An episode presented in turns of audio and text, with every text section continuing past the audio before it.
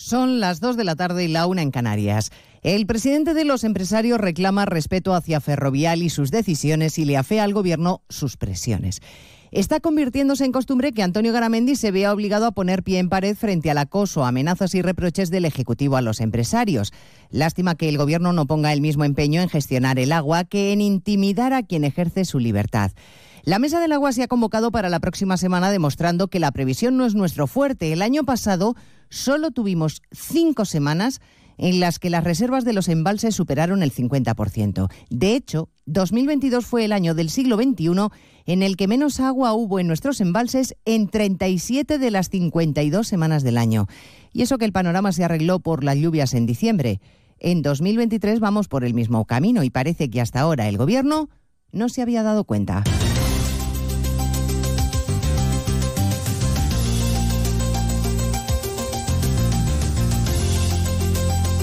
En Onda Cero, Noticias Mediodía, con Elena Gijón.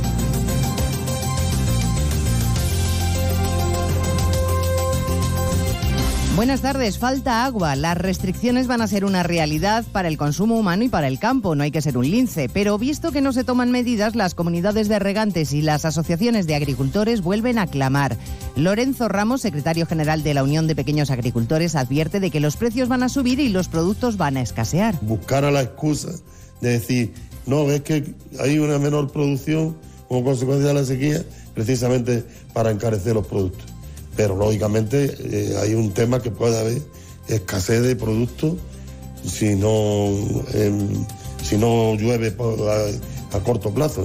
Mañana es la Junta de Accionistas de Ferrovial, el fondo de pensiones del Estado noruego, que se oponía a que la compañía se marchara a Países Bajos, ha cambiado su voto ahora es partidario. Parece que el gobierno con sus presiones está consiguiendo el efecto contrario al que buscaba, una injerencia en toda regla para el presidente de los empresarios, Antonio Garamendi. Las presiones no creo que son la forma más adecuada. Lo que habría que hacer es eh, trabajarlo de otra manera. Pero bueno, directamente yo creo que hay que tener ese respeto a las decisiones de la compañía, que es una compañía privada y no hay más que hablar. Pero si cree que tiene algo más que decir, la ministra de Hacienda, María Jesús Montero, que sostiene que la ley les permite un castigo fiscal a la compañía si no son razones económicas las que les empujan a salir de España.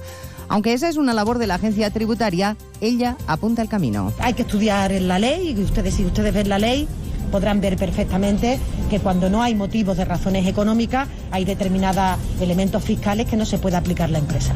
La ley, en efecto, prevé un castigo fiscal si no hay razones económicas, pero es que Ferrovial argumenta que las hay y de peso y que mañana se las va a exponer a los accionistas.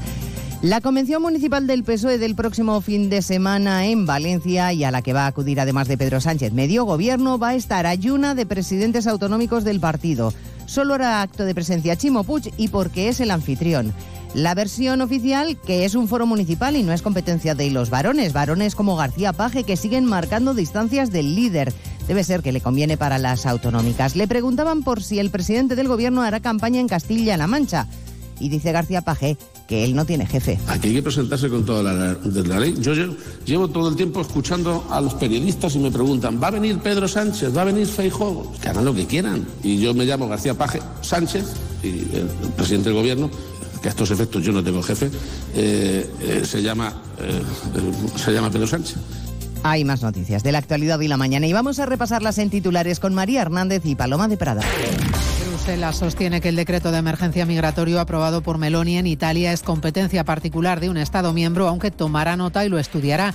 La medida que estará en vigor durante los próximos seis meses agilizará la expulsión de los inmigrantes sin papeles. El presidente de Ucrania pide a la comunidad internacional que actúe con urgencia para derrotar a Rusia tras publicarse un vídeo en el que un supuesto soldado ruso decapita a un prisionero de guerra ucraniano. La ONU ha condenado la brutal ejecución cuya autenticidad cuestiona Moscú. El presidente de Estados Unidos dice estar encantado en el Ulster para conmemorar los 25 años de paz tras los acuerdos de Viernes Santo y ante los recelos de grupos protestantes, la Casa Blanca aclara que Biden no es antibritánico. Ha mantenido un breve encuentro con el primer ministro Rishi Sunak antes de dar un discurso en la Universidad del Ulster. Los profesionales de la sanidad de Galicia y Andalucía secundan huelgas y protestas coincidiendo con el Día de la Atención Primaria. Los médicos gallegos mantienen su segunda jornada de paro indefinido y los andaluces se movilizarán cada semana contra el deterioro de la sanidad. La plantilla de OGT protesta contra su propio sindicato para exigir el desbloqueo de la negociación de su convenio colectivo. Los trabajadores que hoy se han concentrado en las sedes autonómicas denuncian que la dirección recorta derechos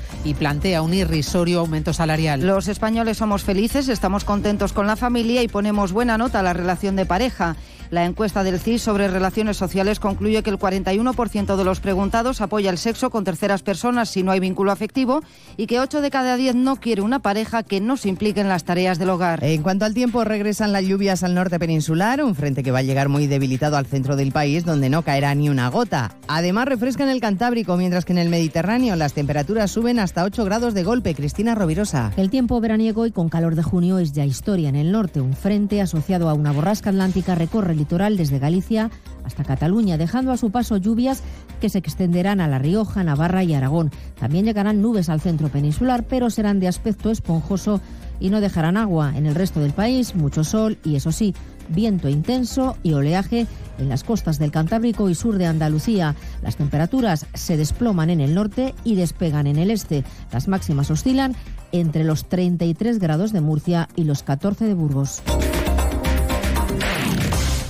Dos cositas. La primera, ahora que suben los precios de todo, tú también me lo has subido. La segunda, yo me voy a la mutua. Vente a la mutua con cualquiera de tus seguros y te bajamos su precio, sea cual sea. Llama al 91 555 5555. 91 555 5555. Por esta y muchas cosas más, vente a la mutua. Condiciones en mutua.es. Adriana Ugarte. ¿Tú quieres que yo sea la mamá que estás buscando? Cosette Silguero. ¿Qué van a dejar? María León. Como te vuelva a ver con mi niña, te arranco el pellejo. Heridas. Mañana a las 11 menos cuarto de la noche. Estreno en Antena 3. La tele abierta. Serie completa ya disponible en A3 Player Premium. ¿Cansado? ¿Fatigado? Es astenia. Y contra la astenia, Astenolit. Astenolit con aminoácidos y vitaminas del grupo B te ayuda. Con solo una toma al día y en solo 12 días lo notarás. Recuerda, astenia, Astenolit de Laboratorios ERN. En Movistar queremos que tu vida no tenga límites. Por eso, ilimitados son los datos que puedes disfrutar con la mayor red 5G del país y con un smartphone a elegir. Ilimitado es el almacenamiento que te da Movistar Cloud. Ilimitada es la tranquilidad de navegar por Internet con el servicio de conexión segura con bloqueo automático de amenazas. Y todo esto incluido de serie con mi Movistar. Infórmate en el 1004, en tiendas o en movistar.es. En Onda Cero, Noticias Mediodía, con Elena Gijón.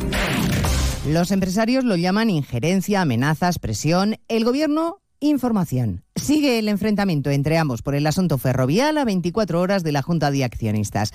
La empresa ya saben que le ha contestado al Ejecutivo también por carta que no acepta coacciones, que los accionistas son soberanos, incluso para cambiar de opinión, como ha hecho esta mañana el Fondo Soberano Noruego, que comunica que ya no ve con malos ojos marcharse de España. Quién sabe cuánto habrá tenido que ver en su decisión, la actitud del gobierno, claro. El presidente de la COE, Antonio Garamendi, ha tenido que volver a salir, como antes hizo con Amancio Ortega o con Juan Rocha, a defender ahora a Ferrovial, Ignacio Rodríguez Burgos. Una empresa privada tiene el derecho a tomar las decisiones que crea oportunas, dice el presidente de la patronal, Antonio Garamendi, que no cree que las presiones sean la forma más adecuada. El líder de la COE reclama al gobierno respeto a lo que decidan en Ferrovial sus accionistas. No hay ninguna empresa española que esté haciendo lo que dice el gobierno. Y en segundo lugar, lo que es cierto es eh, que bueno que los motivos que Ferrovial ha decidido son los que son. Yo creo que hay insisto, un respeto de verdad a lo que la compañía lo está planteando. Es una visión de sus accionistas. Quedan menos de 24 horas para la Junta de la Constructora que debe decidir el traslado de la sede para poder cotizar en Wall Street. El Gobierno y la dirección de Ferrovial mueven sus cartas. La titular de Hacienda, María Jesús Montero, ha señalado que la agencia tributaria analizará la operación para ver si son razones económicas o fiscales las que están detrás del traslado. En este último caso, en las fiscales perderían las ventajas tributarias por fusión. Presiones gubernamentales que pueden ser incluso contraproducentes, porque esta mañana el Fondo Soberano Noruego ha cambiado de voto y ha decidido apoyar la mudanza de Ferrovial hacia Ámsterdam. Ahora el ataque a los empresarios es el cambio de sede. Antes fueron los beneficios empresariales y antes incluso reproches sobre lo mucho que ganaban y lo poco que pagaban a sus trabajadores. Bien, pues hoy son los trabajadores de UGT, el sindicato vinculado al PSOE, los que se manifiestan porque dicen que la central sindical Caridad García les mantiene bloqueado el convenio colectivo. Sí, en unos minutos va a arrancar la protesta en la sede central de Madrid, aunque las concentraciones se están repitiendo a lo largo de toda la mañana en varios puntos del país. Los trabajadores del sindicato entienden que es irrisorio el incremento salarial por debajo del 3% que la parte patronal les está proponiendo durante la negociación de su nuevo convenio. Francisco Palomer es el portavoz de UGT Valencia.